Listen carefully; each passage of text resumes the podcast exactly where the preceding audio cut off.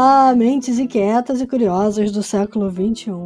Este é o The Shift, o seu podcast sobre inovação disruptiva. Eu sou a Cristina Deluca. E eu sou a Silvia Bassi a gente está aqui para falar sobre disrupção, porque, como a gente sempre diz, a ruptura é a única constante do século XXI e a gente tem que abraçar esse desafio todo dia, certo? Certo? E é um desafio para todos, como veremos hoje, né, Silvia? Diga lá, qual é o assunto de hoje? Então, o desafio está ficando encrespado, tá o tema de hoje, a gente vai ter uma mistura. A gente vai falar de privacidade, propriedade intelectual, identidade digital, deepfakes, coisas malucas que acontecem quando esse mundo vai ficando lotado de aplicações de IA generativa em cima das que já existem e muitas delas com muito má intenção. A gente já falou várias vezes aqui, mas é importante repetir: dados movem o mundo. E dados, gente, são o alimento da IA generativa. E as nossas atividades pessoais e profissionais geram milhões de informações que são exploradas de graça, muitas vezes, mais do que a gente gostaria, né? pelas empresas de tecnologia e redes sociais, por exemplo. Essa discussão está quente no mundo todo, vocês estão acompanhando, inclusive no Brasil, porque não só a gente não sabe quais dados são usados, como a gente nem sempre está claro como eles estão sendo usados. E aí a tal da ética consumer-centric fica muito boa no discurso, mas nem sempre as empresas praticam. Com a IA generativa, o problema fica ainda mais complicado, porque começam a aparecer os deepfakes e outras coisas, e além disso, esses dados são usados para treinar os modelos de IA. Entregar o controle dos dados para os usuários e proteger as pessoas contra fraudes e uso indevido desses dados é um movimento que está ganhando força e está ganhando força tecnológica. Esse tipo de tecnologia que protege o usuário, ela é fundamental. Nossa convidada entende muito do assunto e a Sodara Córdova é pesquisadora-chefe em privacidade da Unico IDTech e é integrante do grupo de pesquisa de Digital Trust do Fórum Econômico Mundial, por exemplo. A Yasu, como ela é conhecida, é ativista de privacidade na internet há mais de 15 anos e também já trabalhou no governo, na academia e em organizações internacionais. Foi a primeira mulher a fundar um hackerspace no país e foi cofundadora do Calango Hackerspace de Brasília. Pela segunda vez esse ano, agora nesse ano, ela vai para South by Southwest, a famosa SXSW, fazer uma palestra sobre o tema. E aí ela topou nesse papo adiantar para a gente o que vai contar lá em Austin, mas não só o que ela vai contar lá em Austin, mas como que ela está fazendo esse tempo todo. Então, Yasu, seja super bem-vinda, obrigada pelo teu tempo. A gente queria te pedir para você se apresentar com a sua própria voz, claro, e contar um pouquinho de quem é você, né, para a gente seguir nessa conversa que é para lá de importante. Bom, acho que você já falou um monte sobre mim, né? é, eu hoje sou pesquisadora da Único, né? Pesquisadora-chefe privacidade e identidade digital da Único. Também agora estou com uma nova tarefa aí de, de somar o time de políticas públicas e tenho esse pezinho aí na área técnica, um, um pouco na área é, de políticas públicas, como eu trabalhei em vários lugares, né, em várias posições, é, tem essa, esse pezinho no futurismo também, né, porque a gente vai de lugar para lugar e a gente acaba aprendendo os padrões com muita facilidade. Então, acho que Acho que é isso, né? Meu trabalho é, é muito antecipar padrões das coisas que vão acontecer em termos de tecnologia. Muito bacana. Bom, é, eu falei bastante mesmo no começo e desenhei um cenário inteiro, mas eu queria te fazer uma primeira pergunta, que é assim, o que é que falta né, para que o controle de dados saia do discurso e se torne realidade? É, a gente precisa forçar a barra na tecnologia mesmo, porque é aquilo, né? O, como o Lawrence Lessig já falava no milênio passado, né? Que a internet ela caminha em, em eras diferentes. O código é a lei do cyberespaço, né? Então a gente precisa avançar. Acho que a regulação tem avançado bastante. A boa parte do mundo tem regulado em termos jurídicos, né? Como as empresas devem lidar com os dados. Mas a informação ela quer ser livre é outra máxima aí de quem trabalha com internet e a gente sabe que enquanto a, informação quiser ser livre, ela será livre, né? É isso que acontece para o bem e para o mal. Então a gente precisa avançar na regulação, mas a ponto da regulação se transformar em código. Né? Bom, precisamos continuar desenvolvendo tecnologia, fazendo deploy mesmo de software para garantir que os dados vão estar realmente nas mãos das pessoas, sob o controle das pessoas, e que essas pessoas vão ter o consentimento ou vão ter o, o, real poder de retirar ou fornecer o consentimento, né, a permissão para que esses dados sejam utilizados pelas empresas e pelos governos. Né? É uma coisa que tem sido falada há muito tempo por bastante pessoas que trabalham com tecnologia e tem sido desenvolvida tecnologia para isso. Né? Ela vai se tornando mainstream aos poucos. Bacana. É, bom, você trabalha para uma empresa que hoje tem como carro-chefe a identidade digital, né? A gente sabe que, por princípio, a nossa vida inteira está se transformando em digital. Hoje a gente faz muito mais transações no digital do que a gente fazia é, no mundo analógico. A gente está levando transações do mundo analógico também para o mundo digital e, e ter uma identidade segura é algo que uh, todo mundo vai ter que perseguir, né? tanto do lado como pessoa física, quanto do lado como empresas, para saber que aquela pessoa é, é, realmente ela, é quem ela diz ser, né? e, e continuar com a transação do jeito que a transação precisa ser. Quais são hoje as principais tendências tecnológicas para esse mundo de identidade digital? E eu estou falando isso do ponto de vista de um país que está procurando uma identidade única, inclusive digital também, né? É, essa coisa da identidade única, ela, eu gosto de falar que a gente está desenvolvendo ainda o conceito acadêmico de, de identidade. Uhum. Né? Não existe esse conceito acadêmico da identidade única, né? Porque as pessoas elas acabam mudando ao, ao longo do tempo e aquela identidade, né, com a qual você se identifica, ela vai se modificando ao longo do tempo. Isso assim, filosoficamente.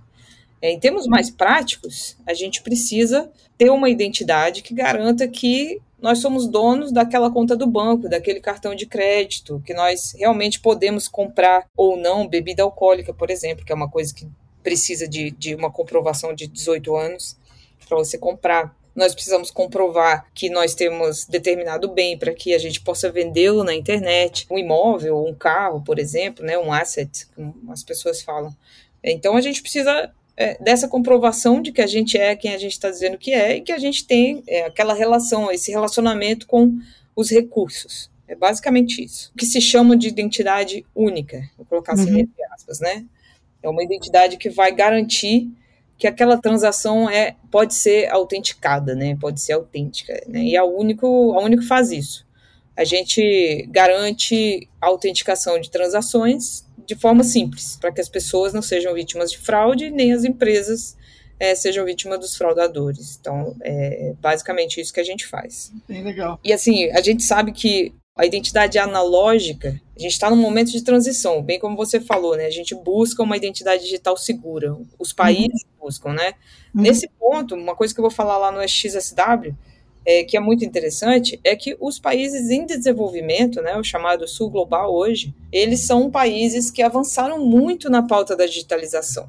Então, a gente tem países extremamente digitalizados em termos de identidade digital, né? O caso da Índia, por exemplo. O Brasil é um país super, super desenvolvido em termos de identidade digital, porque, inclusive, durante a pandemia, a gente teve que impulsionar esse desenvolvimento para poder distribuir o, o benefício social é, da melhor maneira possível, né? E, e, os países desenvolvidos que também tiveram que fazer isso sem a identidade digital verificaram um número muito grande de fraudes. Então agora existem mais países correndo atrás desse desenvolvimento da identidade digital, já fazendo com preocupações com a privacidade e a segurança dos dados muito mais avançadas do que a gente fez, né? Então vamos dizer assim que o, a identidade digital 2.0 desses países envolvidos que, que já implementaram seu stack vai ser uma identidade digital com privacidade, com segurança dos dados, com essa preocupação.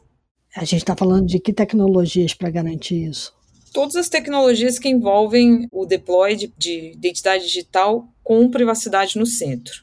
Né? Então, é, é, é pouco que a gente tem de dilema na Único, também, que é a proteção de dados desde a concepção dos produtos. Né? Então, é, se você for falar daqui a 5 ou 10 anos, a gente vai ter aí a, a tecnologias como a criptografia homomórfica, a multi, a é, computação segura de várias partes, que são dois tipos de, de duas áreas né, da, da tecnologia que visam olhar para ajudar em no que a gente chama de computação confidencial.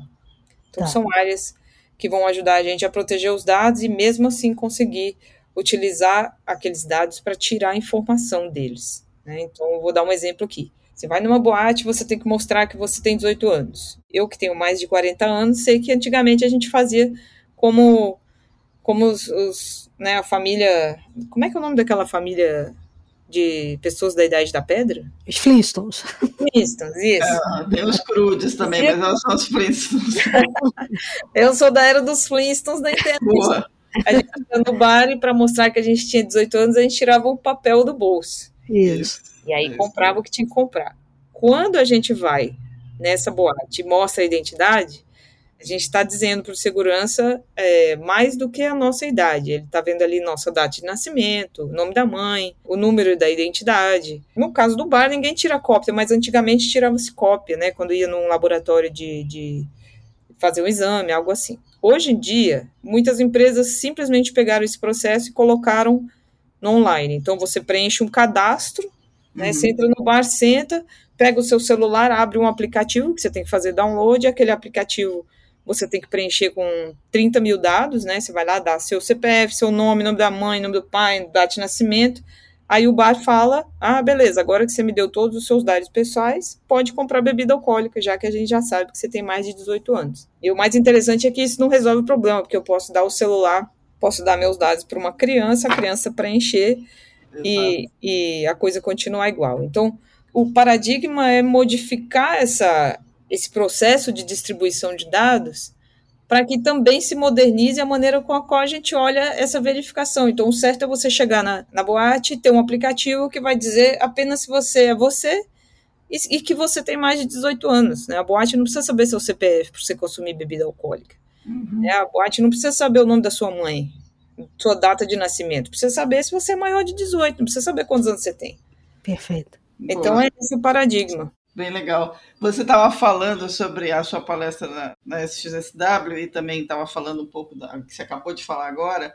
É, a gente vive um mundo de uma, uma era de cobertor curto, né? Puxa para cobrir a cabeça, sobra o pé, puxa para o pé, sobra a cabeça. E a gente vive uma era em que a tecnologia ela dá, mas ela também tira. Né? Ela dá muito, muita vantagem, mas ela tira a tranquilidade. E agora eu sei que uma parte do, o teu, tá, do título da tua palestra tem a ver com IA generativa no meio dessa confusão uhum. toda. O que, que a, a IA generativa tirou e deu, e se essa conta dá positivo ou negativo nesse momento, na sua opinião? Dizer assim que a IA generativa ela tem sido puxada por grandes empresas. Uhum. É, e os modelos que estão abertos, né, a gente tem aí um punhadinho de modelos open source, também estão sendo treinados em dados que não necessariamente são dados obtidos de uma maneira da maneira que a gente gostaria que tivesse sido, né? A gente quer saber quando os nossos dados, quando o post que a gente escreveu no Reddit foi utilizado para treinar uma AI, por exemplo. Uhum. Né? E aí também tem um pouco dessa pergunta filosófica, né? Eu não gosto de dividir as coisas entre bom e mal. Mas é, a pergunta que eu gosto de fazer é assim, como a gente está se misturando, né? Como a gente está misturando tudo, os nossos conceitos e quais são os pesos nesses conceitos, né? Essas AI generativas estão sendo treinadas em qual língua? É, com quais conceitos? Quem são as pessoas mais falantes, né, dessas AI generativas? Mesma coisa que a gente perguntava quando a gente falava de algoritmo, né? O que, que o algoritmo está priorizando? A gente viu outro dia AIs que foram treinadas para gerar imagens de diversidade e acabaram é, gerando imagens que não tinham nada a ver com uma realidade, né? Exato. E, e, e, como que a gente vai corrigir esses erros, né? A gente dá um passo aqui, igual você falou, a gente puxa o cobertor de um lado e descobre do outro, né? Demos um passo na diversidade, temos novas formas de representação, mas é, ao mesmo tempo, como a gente vai mostrar o que historicamente é real, né? É, uhum. Por exemplo, uma AI que gerava imagens de papas mulheres e negros, né? Então, não existiu papa mulher historicamente comprovado. A gente sabe que tem algumas suspeitas e tal, mas negro muito menos, ou negra. Que faz parte da nossa história também olhar para esses dados feios, né? Um papa que é sempre branco e sempre homem, talvez não seja a, uma instituição muito diversa. Mas não é essa a questão, né? Eu estou aqui falando demais até. É, é, a questão é que a gente vai ter que encontrar uma maneira de treinar as AIs que são limitadas, né? Tem gente que fala que são inteligências artificiais, mas quem acompanhou o desenvolvimento desde o começo sabe que são máquinas de probabilidade, né? Uhum. É, a gente vai ter que treinar essas máquinas de probabilidade com nuance.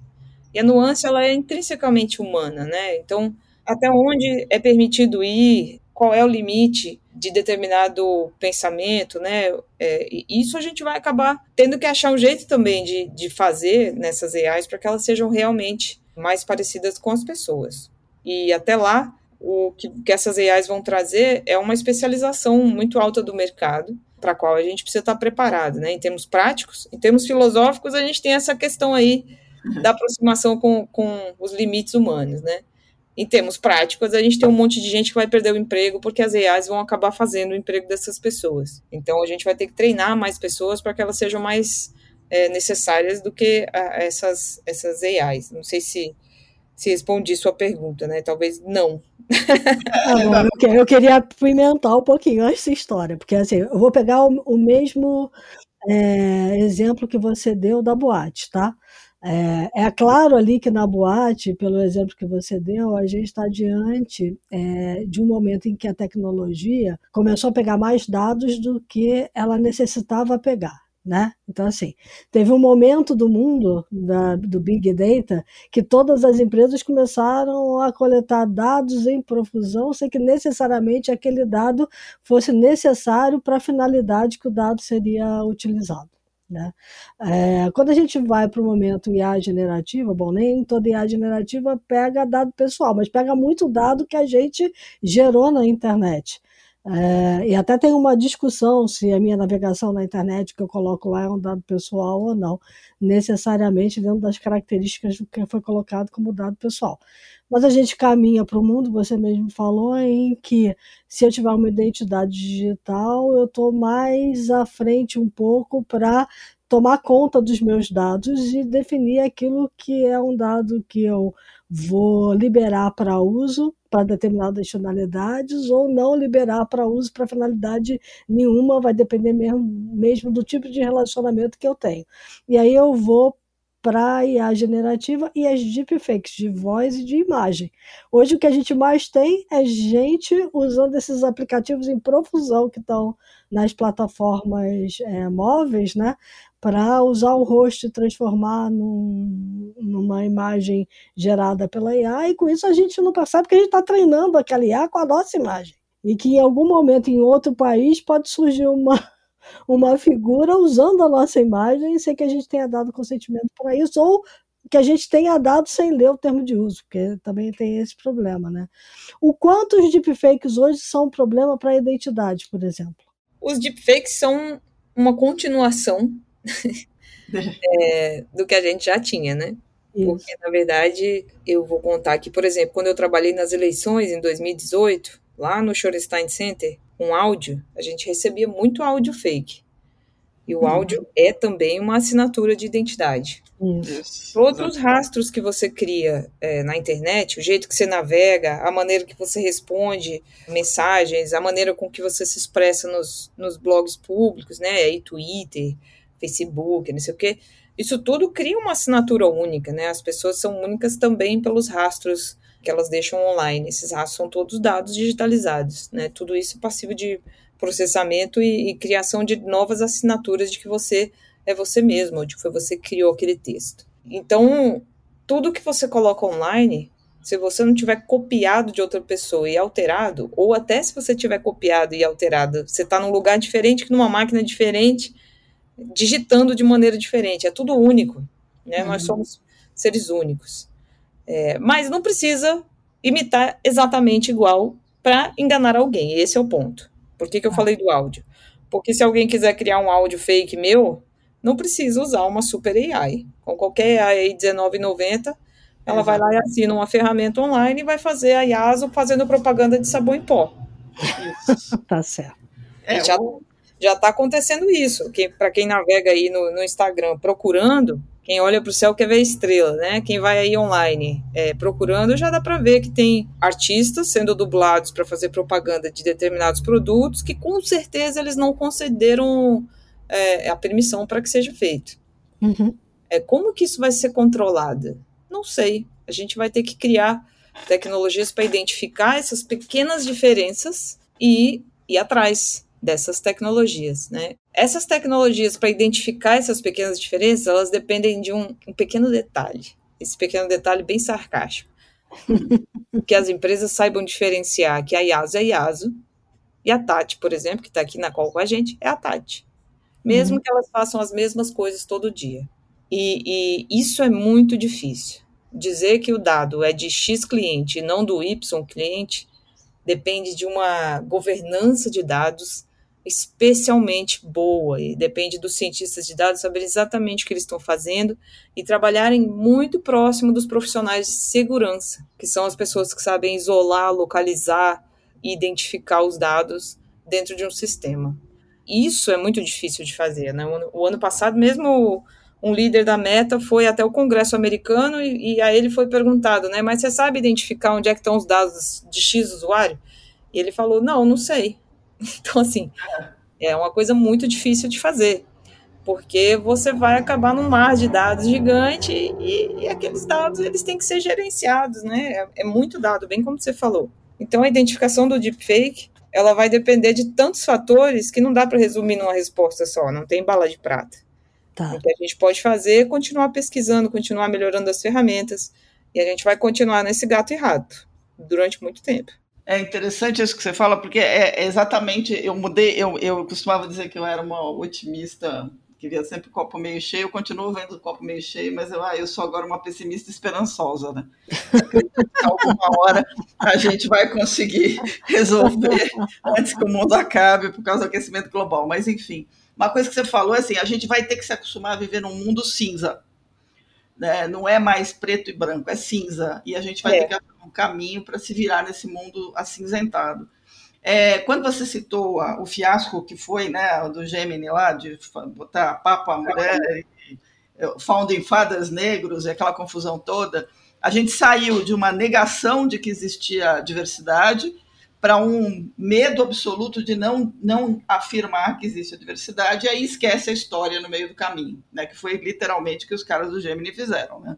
É. Se a gente parar para pensar, eles esqueceram de dizer para ela, ó, oh, mas by the way, tem história, tem livros de história, é melhor você levar em conta essa acuracidade histórica. Então, né? mas, mas isso é difícil de fazer. Isso é muito difícil de fazer.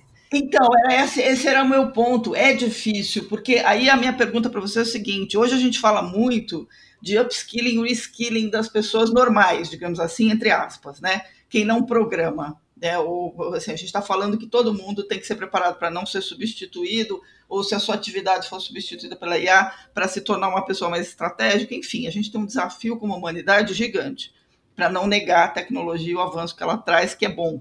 Né? Mas eu acho que hoje a gente está no momento que quem programa, quem desenha a tecnologia, também precisa de um upskilling, reskilling ético é, profundo.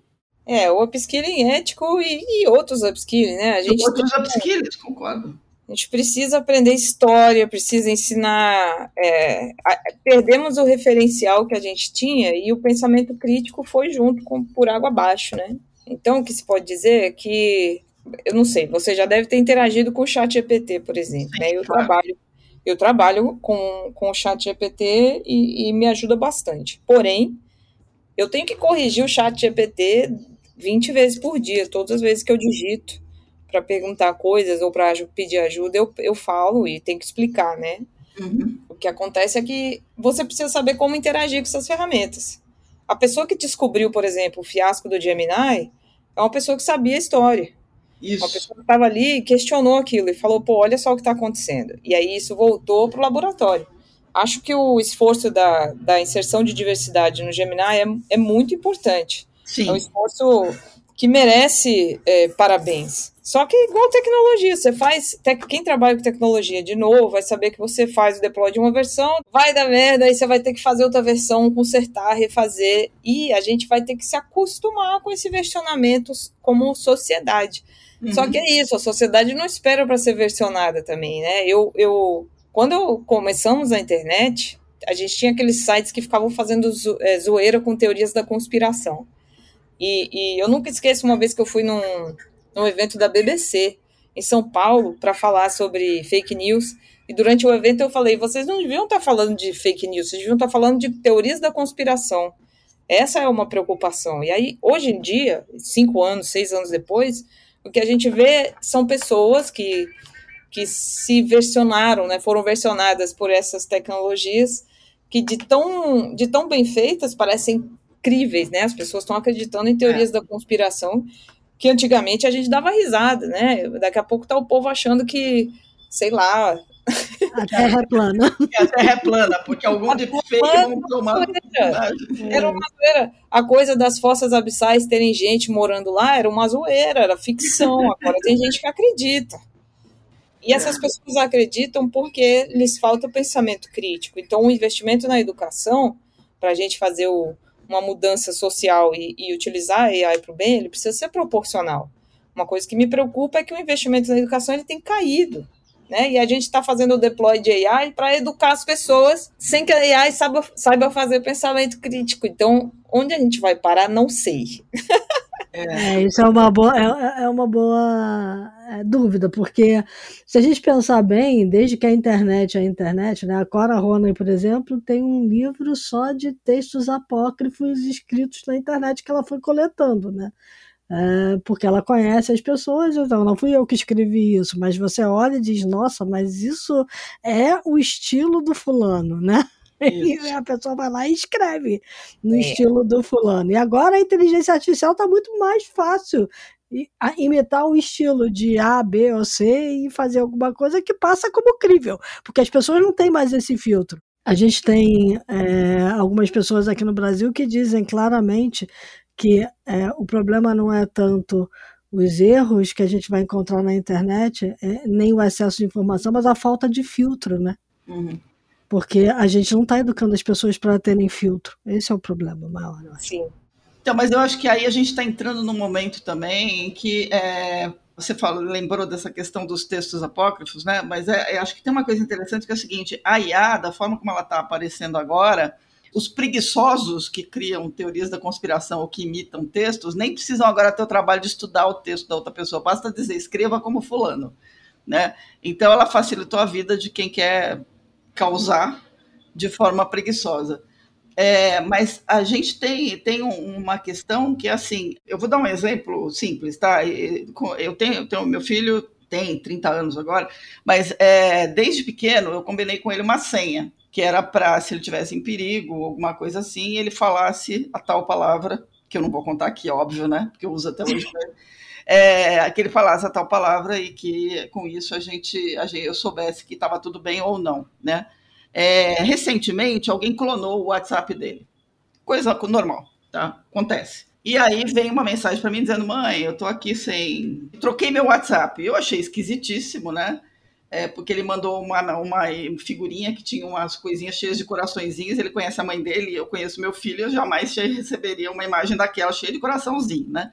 daquele jeito. Eu já desconfiei. Eu falei assim: bom, antes de mais nada, qual a palavra-chave? E aí a pessoa do outro lado, óbvio, não sabia. É, e aí eu consegui, avisei para ele, denunciei uma conta, enfim, deu tudo certo. O que eu queria dizer com isso é hoje a gente não tem essa interação de dizer assim, qual é a palavra-chave? Né, para ter certeza que aquilo tudo está vindo. Então, as pessoas vão ter que ser educadas para olhar para o que recebem de uma forma diferente. Da mesma forma que quem produz tecnologia vai ter que ser educado para produzir a tecnologia, levando em conta que alguém vai fazer alguma caca com aquilo. É, é muito difícil juntar essas duas coisas, Yasu? Eu acho que falta aí o ingrediente principal, que é o direcionamento de recurso, né? É, a gente precisa direcionar recurso para isso. Uhum. Não, não, dá para não gastar dinheiro com isso e não esperar o lucro imediato. Esse é um, é um fator importante. Uhum. É, vamos precisar gastar, vamos precisar de um fundo aí para educar as pessoas e investir em educação continuada mesmo, né? Eu, eu tenho um filho de 15 anos e eu entendo hoje, olhando para ele, olhando para essas mudanças né, na educação, que nada é suficiente, né? Eles têm muita fonte de informação na internet e a uhum. gente precisa mesmo entender como que a gente vai trazer a, a questão da ori originalidade, né, para a internet. Eu acredito que a questão da identidade digital, ela é só o começo para isso, né? Porque aí você confirma quem está falando o quê, você começa confirmando a identidade das pessoas, você começa criando uma relação maior de confiança. Agora, como é que a gente vai recuperar a confiança que a gente perdeu nas instituições, né? Em uma hum. época onde as pessoas acreditam que, sei lá, o homem nunca foi para a Lua porque a instituição X fez uma montagem das pessoas voando, né? E, e como que a gente recupera a confiança nessas coisas, né? Como que a gente evita, eu até brinco, eu chamo de singularidade reversa. Como é que, como é que a gente evita que as pessoas fiquem parecidas com as AIs, né? Ao é. invés da AI se parecer com a humanidade? Eu não tenho essa resposta, mas é uma pergunta que a gente precisa se fazer muitas vezes, né? A gente começa a reconhecer a autenticidade das pessoas, né? Que as pessoas são únicas e têm um jeito único de pensar, e a gente começa a devolver para as pessoas a característica de único, de único ser criativo, né? Ela é humana, não é da AI. E a gente precisa uhum. conservar isso bem nos seus lugares. Não dá para falar assim, ah, porque o software fez uma imagem maravilhosa, aquela imagem foi copiada de outro artista, né? Que é um artista humano. Isso. Sem essa brilhan esse brilhantismo humano, as AIs vão ficar se repetindo a si mesmas e não vão criar nada novo. É, uhum. Apesar de todo mundo falar, ah, não, que as AIs são capazes de criar nada novo. Não são. E se a gente não conseguir é, continuar estimulando o brilhantismo e, e o, o, caráter singular das pessoas, não vai conseguir treinar as AIs para que as AIs continuem sendo incríveis. Uhum. Então, para que as AIs sejam incríveis, a gente precisa continuar fazendo. Sendo mais incrível. É, sendo mais incríveis que as AIs. Não dá para a gente regredir e falar, ah, bom, as AIs vão fazer o trabalho criativo agora e também o trabalho repetitivo. Não dá. Tem que ser uma coisa estabelecida. É, tem, tem, que ser um. A gente tem que correr atrás do, do potencial, tem que ser ambicioso. A, gente, é, a palavra é: temos que ser ambiciosos. A gente não pode contentar com pouco, né? É, a gente tem que entender que sempre as ferramentas de inteligência artificial serão limitadas, apesar de eu estar aqui falando contra cinco ou seis pessoas que têm um consenso de que a AI vai chegar no AGI, que é a superinteligência, e vai conseguir transcender o humano. Eu não, não acredito que isso seja possível. Eu também não. É, até porque tem a coisa da nuance que você citou agora há pouco. E assim, seres humanos são capazes de nuance. E ah, eu duvido que seja, porque ela não vai conseguir. Eu não, acho, não sei. A gente pode estar falando aqui bobagem, daqui a 15 anos a gente vai ter que engolir o que falou, mas não. Não, depende muito de para onde a humanidade vai, né? É, a gente foi capaz de criar coisas incríveis e imaginar além do que a gente é, sempre imaginou ser capaz, né? E a, eu, eu, acredito que a inteligência artificial não seja capaz de fazer o que a humanidade fez e com todas as suas cores e diversidades, né? A gente tem várias áreas da ciência que nasceram em áreas diferentes do mundo, que são fruto da imaginação e da criatividade do ser humano. Eu não acredito que isso seja capaz, é, que isso seja reprodutível hum. com inteligência artificial é, é agora. Eu acredito que se a gente reconhecer que o brilhantismo humano sempre vai ser necessário para alimentar as inteligências artificiais, para que elas possam nos ajudar a alcançar um potencial maior, a gente vai conseguir alcançar lugares onde a gente nunca chegou. Mas para isso a gente precisa de ambição, não dá para usar AI para vender anúncio. Perfeito. É, você tem toda a razão. A gente está num momento em que é, tem lá a cabala, tem uma primeira regra da cabala, diz que você deve desconfiar de tudo né? É, no, no, sentido de que você precisa acreditar em você e questionar, não desconfiar no sentido da desconfiança, mas desconfiar no sentido da pergunta, né? Perguntar o tempo todo. É, que nem você comentou que quando você trabalha com chat GPT, você corrige o bichinho lá umas 20 vezes por dia. Geralmente é o que a gente faz. Né? Agora, tem pessoas que não têm bagagem para corrigir, vão acreditar naquilo que veio. E aí a coisa vai se replicando a, a, uma, a uma infinidade de coisas é, a, a multiplicidade de, de competências quando você está desenvolvendo uma plataforma dessas, ela é importante, né? No sentido de que você não precisa, você não deve ter só programadores, você deve ter uma coleção de pessoas, de humanas, digamos assim, vai, envolvidas numa produção de tecnologia a essa altura do campeonato. É, a gente fala muito dos programadores, né? Mas o programador, ele. Vou te falar que às vezes, a maioria das vezes o programador está recebendo ordem, né? É, tem, por exemplo, as pessoas de produto, que são uma influência enorme no desenvolvimento dos produtos, né? De, de, de AI, ninguém fala. Tem lá o Tristan Harris falando um pouco dessa questão do produto, mas é uma área tão cinza, assim, tão opaca que ninguém nem fala, né? Tem, tem a, a pessoa de produto que vazou documentos da Meta, né? Eu esqueci o nome dela agora, mas ela era uma pessoa de produto. Então, por exemplo, a área de produtos tem uma influência enorme na, na evolução do que sai das empresas, né? A área de vendas é também uma área de extrema importância, porque a área de vendas é a área que capta as necessidades do mercado. Então, a gente precisa não só treinar os programadores, a gente precisa levar o ecossistema como um todo, né? A gente precisa estabelecer, vamos dizer assim, novos pactos internacionais, até para definir filosoficamente para onde a ciência vai, né? A gente, a gente recém está corrigindo erros de cientistas eugenistas, né? Então, e, e muita gente é, que, que tem como o moto questionar as coisas, acaba questionando até o, o mais básico, com base nessas premissas. Assim, ah, poxa, então, Einstein, é, na verdade, era um, um, um, Enfim, não vou entrar nas, nas, teorias que eu ouço aqui nas minhas pesquisas, né? Mas, assim, os absurdos, eles vão existindo justamente porque falta confiança nas instituições, nas, na educação, e a gente precisa fazer pactos para recuperar essa confiança, né? Entender que a história ela tem uma ou duas versões de acordo com onde ela está sendo contada, é, que o mundo é diverso, o mundo fala várias línguas, não fala só duas ou três. Existe uma versão que é a, a das pessoas que estavam em lugares diferentes de onde a história foi escrita, né? É, tem muitas nações aí cuja história era oralizada e só agora está sendo documentada. Então essas coisas precisam acelerar, né? A gente precisa uhum. conseguir se entender como humanidade para depois a gente conseguir fazer a IA entender o que está acontecendo, porque é isso também, né? A gente está nesse momento é, de mudança, um pouco provocado também pela, pelo uso da tecnologia. Mas, mas é isso, a tecnologia muda a gente e a gente muda a tecnologia, é um ciclo, né? É verdade. Olhando para frente, eu vejo um monte de desafios que a gente vai ter. Já são desafios do agora, né? E acho que vão piorar. Se a gente não correr rápido para desenvolver todas essas tecnologias que você está mencionando, porque de fato é uma corrida de gato e rato, assim, e, e a gente é o gato, né? A gente está sempre atrás do rato. Então... É, tem hora que eu acho que a gente é o rato, mas tudo bem. É, não sei.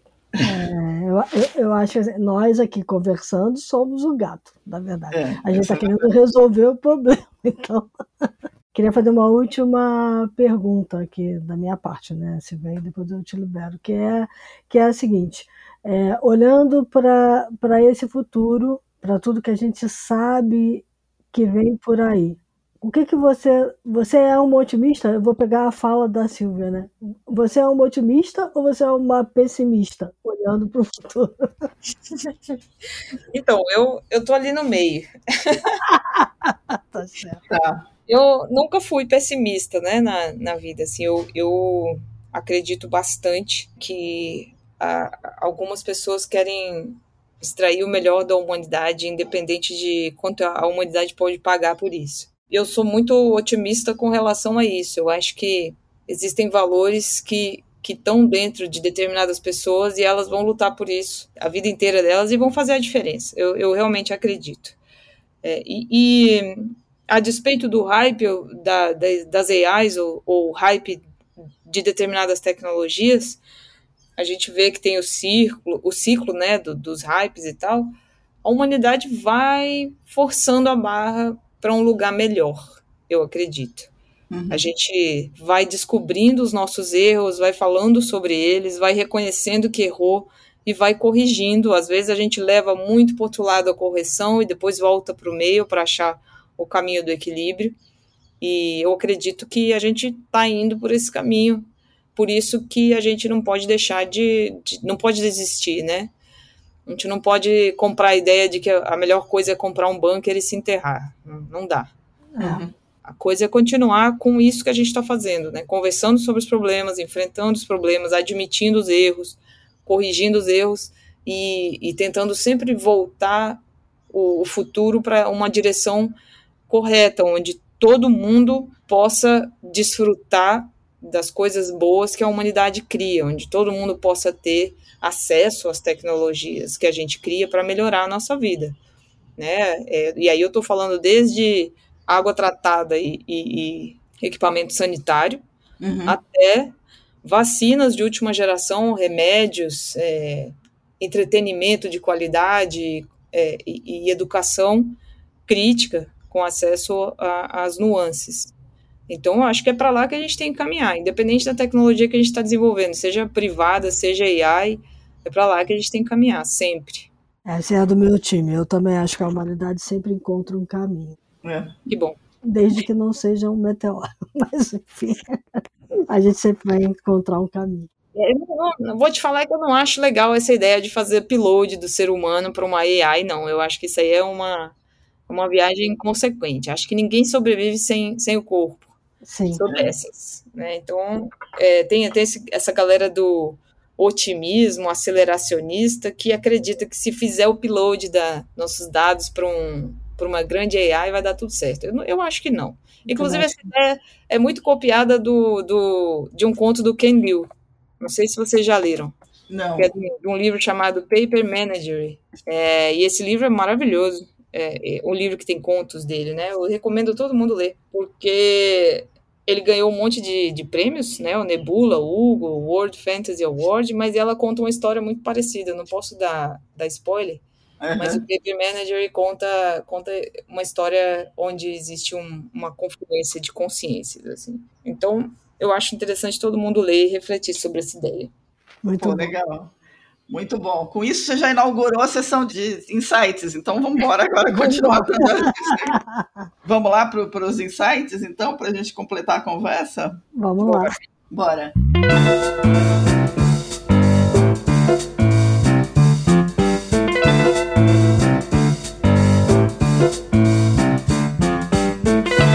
Então, Yasso, você quer acrescentar mais uma dica além do livro que eu já anotei aqui para ler, porque esse aí eu não li.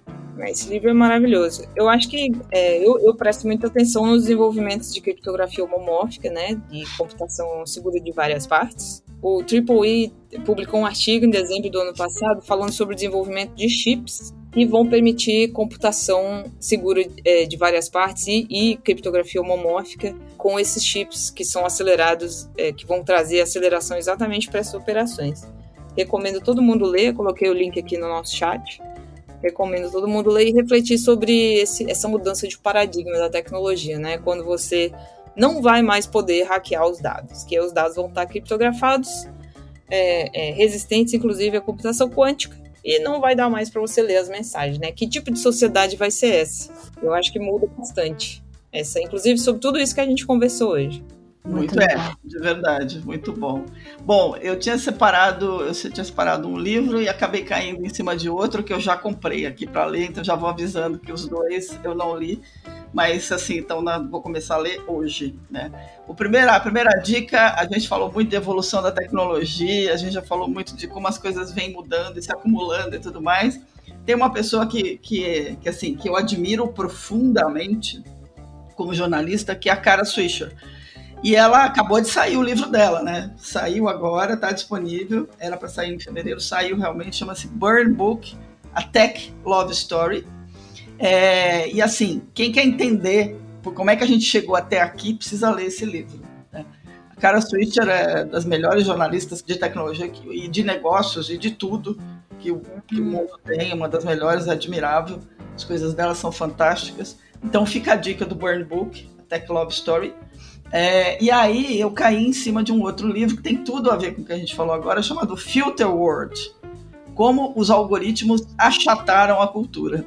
Esse livro é do, de um jornalista do The New Yorker, que é o Kyle Shaika, e ele faz uma investigação sobre o mundo governado por algoritmos e o que, que esses algoritmos fizeram até agora para meio que pasteurizar e achatar a cultura em que a gente vive. Ele faz umas análises bem interessantes, pelo que eu estou vendo. Então, acho que é uma dica bacana, dado que a gente falou muito disso agora, né? Que, que, cultura é essa que a gente precisa recuperar e como não aceitar a IA como produtora de cultura, mas sim como ferramenta de apoio para quem cria de verdade, que são os humanos. Então fica a dica aí do Filter World, que também me parece um livro que vale muito a pena ler nesse momento. Muito bom. Bom, eu vou de uma série que não é nova, mas que eu comecei a ver esse fim de semana e acho que tem tudo a ver com essa conversa aqui, que é a Westworld, uh, na HBO Go, né? Está disponível na HBO Go. Uh, que é um parque de diversão futurista que permite aos seus visitantes viverem suas fantasias utilizando uma consciência artificial. Acho que ela tem muito a ver com a conversa de hoje. Eu ainda não cheguei à conclusão se eu estou gostando da série ou não, mas eu estou dando porque é, essa história que se passa num futuro próximo aí, cheio de robôs hiperrealistas, tem muito a ver com privacidade digital. Não vou dar spoiler, tem que ler para entender, tem que ver, né, para entender. É, mas eu garanto que tem muita coisa ali que casa com muito a gente disse hoje. E a prova de que a privacidade digital é um tema que vai estar presente daqui para frente de forma bastante intensa na vida da gente. Muito bom.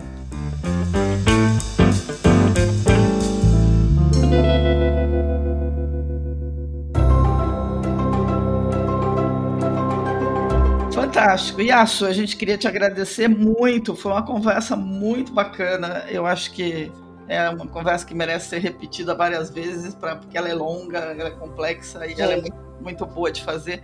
Então, obrigada mesmo pelo teu tempo. É uma ótima Sol by Southwest para você. Tenho certeza que sua palestra vai ser, vai ser The Blast lá. E Tomara. Volte mais vezes, porque a gente quer você mais vezes aqui para conversar sobre as histórias todas aí. Ah, só convidar que eu venho. Tá garantido. Maravilha. Sensacional. Bom, para quem nos acompanhou e ficou super curioso, a gente vai botar todos os links aqui que foram mencionados na página do podcast. É, gente, leiam, façam perguntas, não acreditem em tudo que cai na mão de vocês, é a única sugestão que eu posso fazer nesse momento. É preciso questionar tudo, né? Tudo. A IA não, não é dona da verdade, não vai ser né, mas ela pode ser uma ferramenta maravilhosa. Eu concordo com a Yasu quando ela diz que a gente está caminhando para um mundo em que a tecnologia pode resolver muitos problemas, por isso que eu sou pessimista esperançosa nessa altura do campeonato. É, eu acredito mais que vai dar certo do que não vai dar, mas eu tenho muito receio de que se a gente não fizer as perguntas certas, não vai rolar. Então, se cuidem, fiquem bem e a gente se vê na próxima edição. É isso, gente. Muito obrigado pelo convite. É, e é sempre um prazer falar com vocês. Maravilha. Muito legal. E para quem está nos ouvindo aqui, fica aquela nossa máxima de sempre, né? Enquanto a gente estava conversando, o mundo lá fora estava mudando, é, vai mudar sempre. E para mudar, precisa que as pessoas tomem boas decisões. E eu pensei muito nisso essa semana. Acho que a boa decisão que você pode tomar, inclusive em função dessa conversa toda, é Busque fontes plurais de informação. Por favor, não se informe só por rede social ou por WhatsApp. É isso aí. Perfeito. Até a próxima, gente.